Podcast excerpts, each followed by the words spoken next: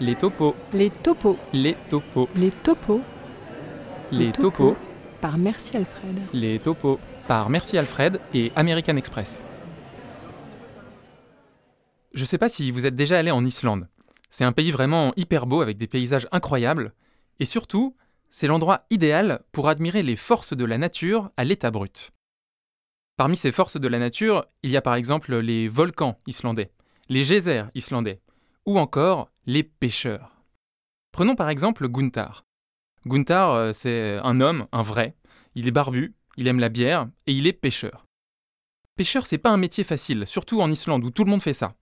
Alors pour ramener les plus belles prises, il faut être capable de braver la mer déchaînée, de partir un peu plus loin que les autres et de rentrer au port après tout le monde. En gros, il faut être prêt à prendre des risques élevés dans un environnement compétitif féroce. Ça, c'était la vie que Gunther et sa famille vivaient depuis quelques siècles.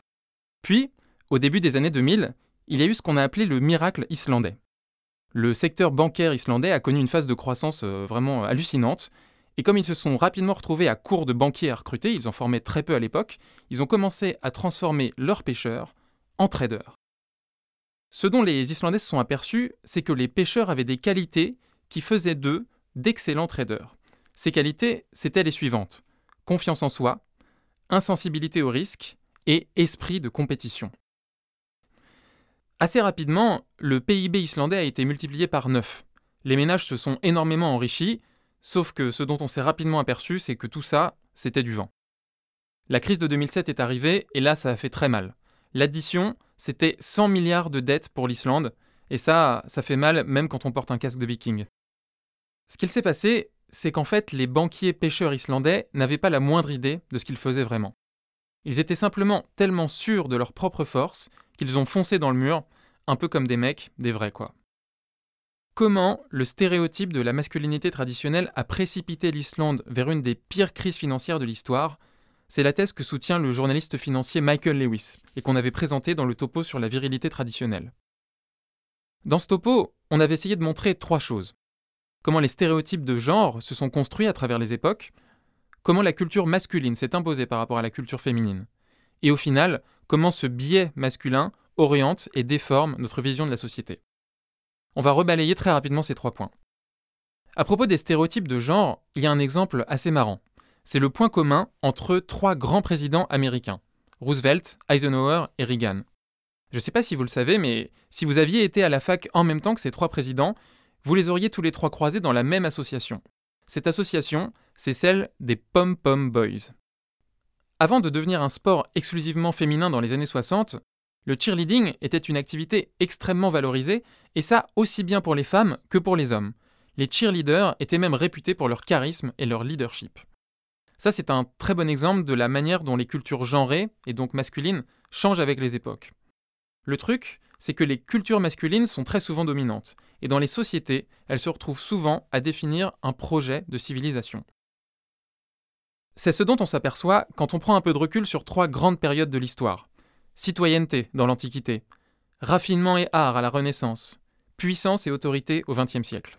L'idéal de la virilité a à chaque fois correspondu avec un idéal civilisationnel. Même si les valeurs changent, il y a quand même, selon les historiens qui sont penchés sur le sujet, un tronc commun. Ce phénomène qui veut que face à l'inconnu, les hommes sont sûrs de s'en sortir, ou en tout cas, ils le sont davantage que les femmes. Ça, c'est quelque chose que les chercheurs américains ont appelé l'honest overconfidence, et qu'ils ont constaté sur plein de sujets différents. Premier sujet, face à l'échec, les femmes ont tendance à mettre en cause leurs propres capacités, et dire je n'étais pas assez bonne, alors qu'un mec dira c'était vraiment hyper dur.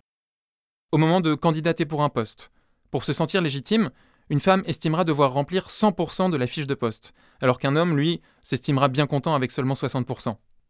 Dans les négociations salariales, les hommes initient des négociations 4 fois plus souvent que les femmes, et ils demandent en plus 30% de salaire supplémentaire. Le problème, c'est que cette honest overconfidence, cette certitude qu'on va toujours s'en sortir, c'est une attitude qu'on adopte collectivement face à pas mal de défis qui se posent aujourd'hui.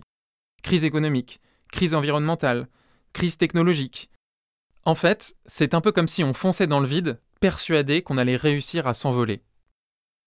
Ce topo s'appelle donc Pourquoi la virilité traditionnelle n'a plus aucun sens? Pourquoi? Parce que le problème avec la virilité traditionnelle, c'est qu'elle discrédite le doute, alors que le doute est une valeur indispensable à la performance. Une activité où on constate ça de manière assez forte, c'est l'alpinisme. Il y a notamment un type qui s'appelle Ueli Steck, qui est spécialiste de l'alpinisme de vitesse. Ce qui rend capable d'escalader les parois les plus difficiles dans des temps records, c'est que c'est avant tout un perfectionniste qui dit être animé par une seule chose, le doute, la peur. C'est un type qui travaille comme un fou pour maîtriser tous les paramètres. Et s'il monte aussi vite, c'est parce qu'il doute tout le temps. Si la virilité traditionnelle n'a plus aucun sens, c'est parce qu'elle doit laisser place au doute. Bill Gates dit souvent qu'il cherche toujours à embaucher des gens flemmards, parce que, comme ils ont envie de travailler le moins possible, ce sont eux qui arrivent à trouver les solutions les plus efficaces. On aurait envie de dire que non seulement il faut embaucher des flemmards, mais il faut aussi embaucher des indécis, des inconstants, des gens qui doutent. Ce sont eux, les créatifs qui innovent et qui apportent des solutions. Des topos. Et ce sont aussi eux qui, à terme, arrivent aux certitudes les plus indestructibles. Par Merci Alfred.